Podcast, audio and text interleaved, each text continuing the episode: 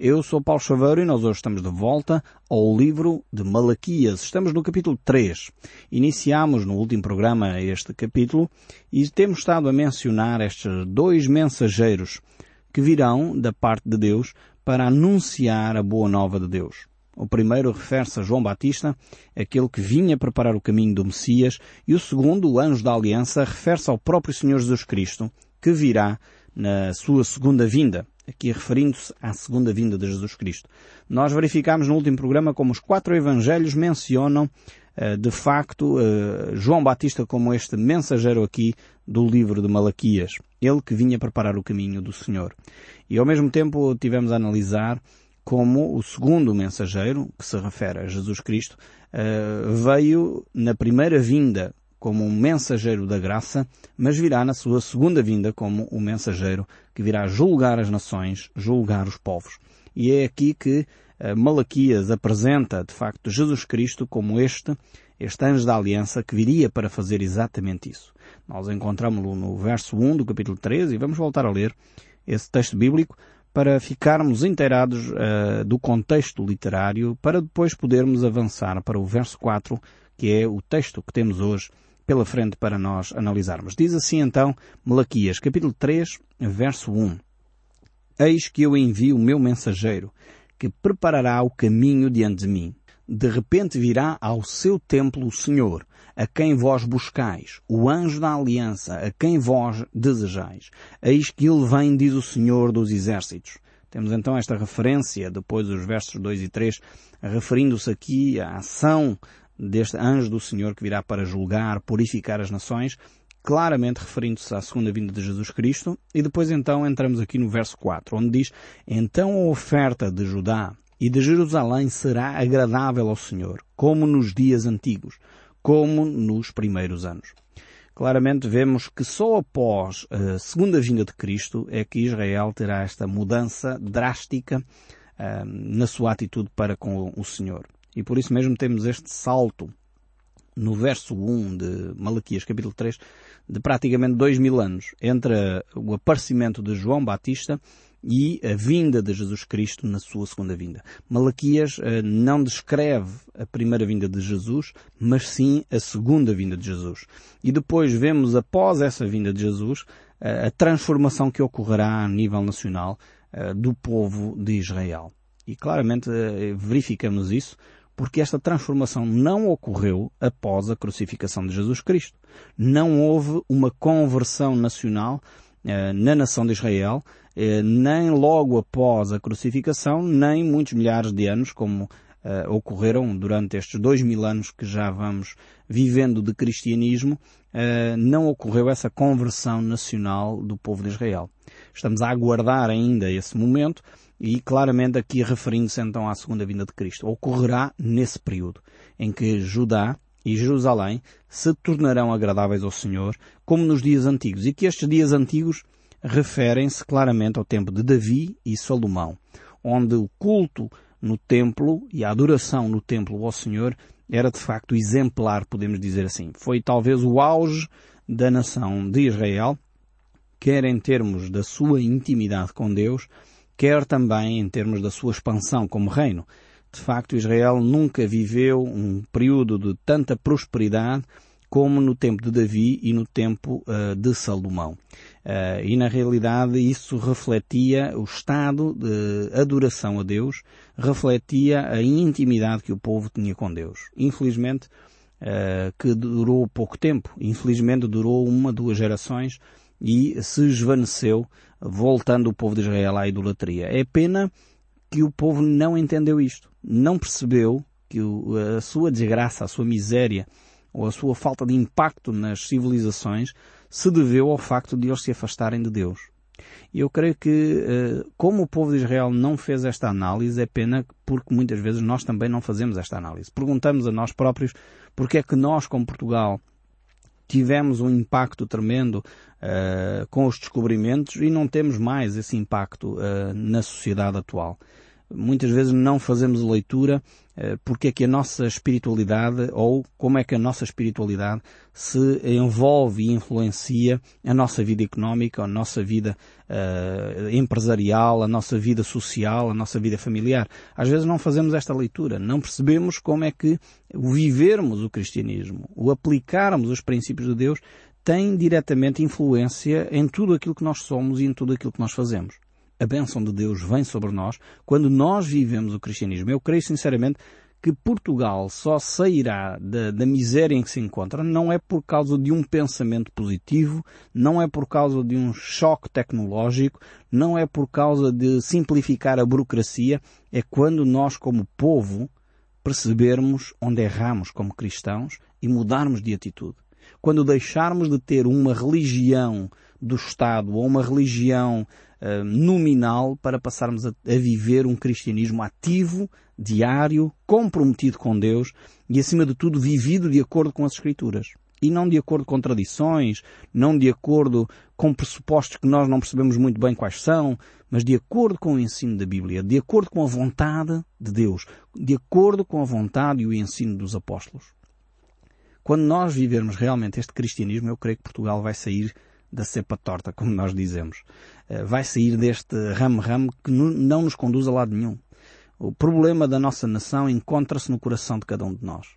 Não se encontra nas estruturas sociais, não se encontra no facto de termos bons ou maus políticos, não se encontra na, na sociedade em geral, encontra-se no seu e no meu coração. Quando cada um de nós começar a fazer as escolhas certas em relação à nossa espiritualidade, então aí sim vamos poder ter um país diferente. Vamos poder ter um país mais justo, um país mais solidário, um país mais capaz de olhar o próximo e perceber as necessidades de cada um e não cada um perceber só as suas e querer enriquecer às custas dos outros. Este tem sido o nosso problema. Porque desprezamos os valores cristãos. Quando nós começarmos a integrar na nossa vida, quando começarmos a viver estes valores que Cristo, professor, nos ensinou, passando a vivê-los diariamente, certamente o nosso país será um país diferente. Não creio, sinceramente, que a política partidária, seja ela qual for, traga a solução. Como é óbvio, é necessária, é essencial. A Bíblia diz que os líderes uh, políticos são servos de Deus, que foram lá colocados para o serviço de Deus, para trazer paz e harmonia à sociedade. Então estão lá com alguma função, mas creio que a grande alteração na nossa sociedade ocorrerá quando nós, você, eu, o seu esposo, a sua esposa, os seus filhos, passarem a viver as verdades de Jesus Cristo, integrarem essas verdades no seu dia a dia, passarem a ter uma espiritualidade séria, contagiante, olhando para o seu vizinho e percebendo onde é que Deus está a trabalhar. Mas para isso requer que nós leiamos a palavra, requer que nós tenhamos uma vida e uma comunhão com Deus, passemos a viver os princípios de Deus, abandonemos, como diz aqui o texto bíblico, a idolatria, a feitiçaria, todas essas coisas que nos afastam de Deus e passemos a viver os princípios de Deus. Encontramos isso agora aqui em Malaquias, capítulo uh, eh, 3, verso 5. Diz assim, Chegar-me-ei a vós outros para juízo, serei testemunha veloz contra os feiticeiros, e contra os adultos, e contra os que juram falsamente, e contra os que defraudam o salário do jornaleiro, e oprimem a viúva e o órfão, e torcem o direito do estrangeiro.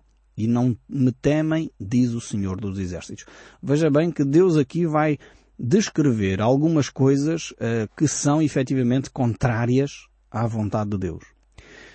E mais uma vez temos que ser sinceros connosco mesmo. Nós, como povo português, muitas destas características que são aqui descritas para o povo de Israel, e em primeiro lugar era para a nação de Israel, neste período em que Malaquias uh, está uh, a profetizar, mas infelizmente, se podemos olhar com sinceridade para nós, vamos encontrá-las na nossa própria cultura.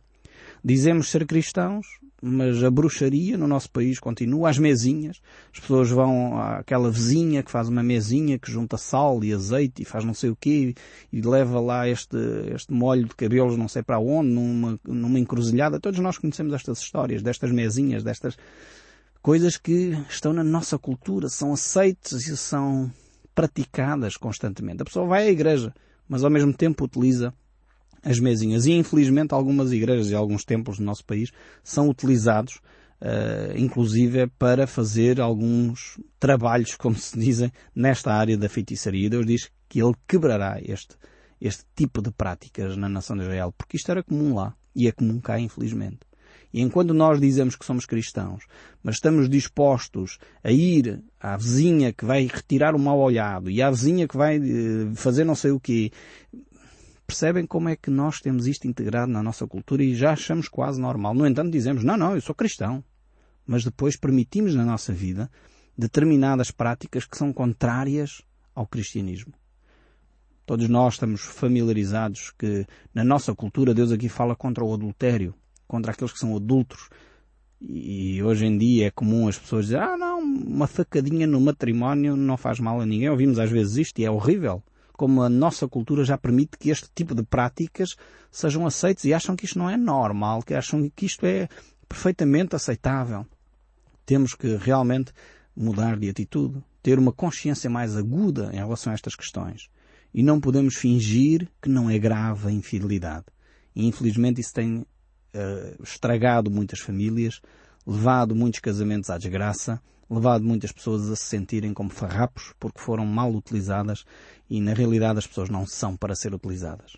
Depois temos aqui um outro aspecto que é uh, o jurar falsamente. Temos aqui este aspecto que Deus levanta da nação de Israel e quantas pessoas acham que uma mentirinha inocente não faz mal a ninguém? É, é tema de conversa, é, muitas vezes até se a pessoa é de, demasiado verdadeira, é, é, é, zombada e gozada pelos seus colegas de trabalho. E há pouco tempo estava a falar com uma pessoa em que o patrão disse claramente, não, não, não, diz que eu não estou, eu não posso atender este telefonema. E a pessoa disse, não, eu sou cristão, eu não posso estar a mentir assim. Diga você ou peça a outra pessoa para dizer. E aquele patrão ficou ofendido porque aquele empregado não quis mentir e vemos como nós estamos numa sociedade em que mentir é perfeitamente aceitável e quem não mente é que está a fazer uma coisa incorreta. Realmente precisamos de uma atitude diferente nos nossos diálogos, nos nossos dias, na nossa conversa, nas nossas uh, comunicações uns com os outros. E depois temos aqui ainda um outro aspecto, que é aqueles que defraudam o salário do trabalhador. E, infelizmente, se calhar no nosso país temos muito disto pessoas que não pagam aquilo que é devido, pessoas que deixam atrasar os salários propositalmente. Não estou a falar das empresas que estão em dificuldades e que muitas vezes não conseguem cumprir as suas responsabilidades apesar de, de quererem. Mas muitas vezes há, há, pessoas que querem pagar abaixo daquilo que é aceitável. E por isso contratam qualquer pessoa. Arranjam, em vez de contratar dentro daquilo que é, que é o aceitável, dentro daquilo que é o que está estipulado, não, vão pagando de uma forma uh, abaixo do que é eh, aceitável, pagando salários que muitas vezes não correspondem ao tipo de trabalho que está a ser realizado. E Deus diz que é contra este tipo de atitude. Contra este tipo de defraudamento, ou seja, foi contratado um tipo de salário, mas na realidade depois recebe-se outro. E isto é algo contrário a Deus, contrário aos princípios de Deus. Se nós dizemos que somos um país cristão, deveríamos ser o país onde esta matéria estaria mais uh, equilibrada, onde esta matéria deveria estar bem uh, assente nos princípios cristãos. E depois temos aqui dois outros aspectos ainda, aqueles que oprimem as viúvas e os órfãos. Uh, este aspecto aqui de oprimir as viúvas e os órfãos tem a ver com as carências, as pessoas que são mais carenciadas, as pessoas que não têm recursos por si só para fazer face à sua vida diária. Não são os oportunistas. Aqui esta ideia não é de, dos oportunistas e daqueles que infelizmente estão a querer sempre viver dos subsídios. Não, mas são aqueles que verdadeiramente são carenciados e precisam de apoio. Em vez de serem oprimidos, em vez de serem maltratados, serem pessoas que são ajudadas efetivamente a viver uma vida digna. E este é o trabalho de cada um de nós como cristãos também. E depois temos aqui um, um outro assunto extremamente interessante, que hoje em dia está claramente uh, como tema de conversa, que é aqueles que torcem o direito do estrangeiro. E hoje em dia é um tema porque a Europa está a ser uh, ocupada por estrangeiros e nós temos que dar uma resposta. Infelizmente, muitas vezes sente-se laivos de xenofobia, laivos de discriminação para pessoas que vêm trabalhar para os nossos países, uh, procurando ganhar melhor a vida do que nos países onde estavam e começamos a torcer o direito dos estrangeiros. Em vez de pagarmos aquilo que é referência como salário, pagamos abaixo. E trabalham, em vez das 8 horas, trabalham 10, 12, 13 e muitas vezes recebendo salários que não têm nada a ver com aquilo que eles trabalham. E isto é que cria os descontentamentos, quer naqueles que são uh, nacionais, quer naqueles que são estrangeiros. Então, Deus quando lança as propostas e, e aponta o dedo é para que haja uma sociedade mais justa. Por isso Deus diz, cuidado quando se torce o direito dos estrangeiros, ou seja, saibam acolher aqueles que vêm trabalhar para o vosso meio. E não explorem essas pessoas simplesmente porque são estrangeiras e porque não, não exigem os direitos daqueles que estão uh, nacionais. Precisamos de tomar atenção e consciência àquilo que a palavra de Deus nos diz, porque é neste torcer do direito estrangeiro que muitas vezes se cria descontentamentos, e depois cria-se, eh, agudiza-se eh, muitas vezes as posições por causa deste direito dos estrangeiros que foi torcido. Tenhamos atenção àquilo que a palavra de Deus nos chama como alerta, porque certamente teríamos uma sociedade muito mais igualitária, uma sociedade muito mais uh, saudável, se nós simplesmente observássemos este verso 5 do livro de Malaquias, capítulo 3. Mas continuando, o verso 6 nos diz o seguinte, Porque eu, o Senhor, não mudo. Por isso, vós, ó filhos de Jacó, não sois consumidos. Este é um versículo lindíssimo. Mais uma vez, temos aqui uma referência ao nosso Deus, que é um Deus eterno. Um Deus que não muda. E, e esta expressão Deus não muda, uh, leva-nos claramente a pensar no Deus de graça, que não é só um Deus da nova aliança, mas é um Deus da nova aliança e da velha aliança. Já o livro de Jeremias diz a certa altura que é por causa das misericórdias de Deus que não somos consumidos. Oh, e aqui Malaquias diz a mesma coisa por outras palavras. Ou seja, porque Deus não muda, porque Deus é um Deus de graça, o povo de Israel não era consumido. Ou seja, se Deus fosse avaliar o povo e julgar o povo com rigor, o povo de Israel teria desaparecido do mapa há muito tempo. Mas não seria só o povo de Israel, seria você, eu e todos nós teríamos desaparecido há muito tempo. Só que Deus é um Deus que não muda. Deus é um Deus que é um Deus de graça. Deus é um Deus que é um Deus de misericórdia. Deus é um Deus que é um Deus de amor. E por causa destas características de Deus que não muda, não muda no passado, não muda no presente e não mudará no futuro, porque Deus é o mesmo ontem, hoje e eternamente, estas características de Deus é que fazem com que nós possamos ainda estar na presença de Deus e continuarmos a viver apesar dos nossos erros.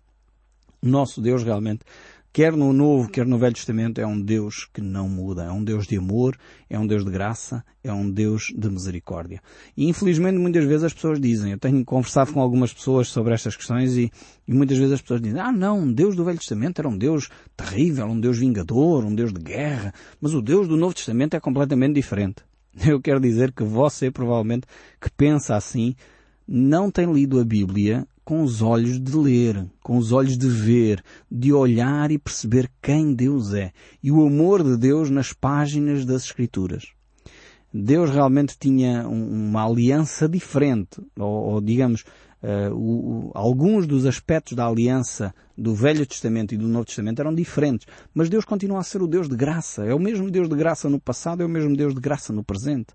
É o mesmo Deus de graça que age com Moisés é o mesmo Deus de graça que age com o apóstolo Paulo. O mesmo Deus de amor que agiu no passado é o mesmo Deus de amor que age hoje no presente. O que mudou foram os termos da aliança. Isso é o que alterou na realidade. Porquê? E porquê é que Deus mudou?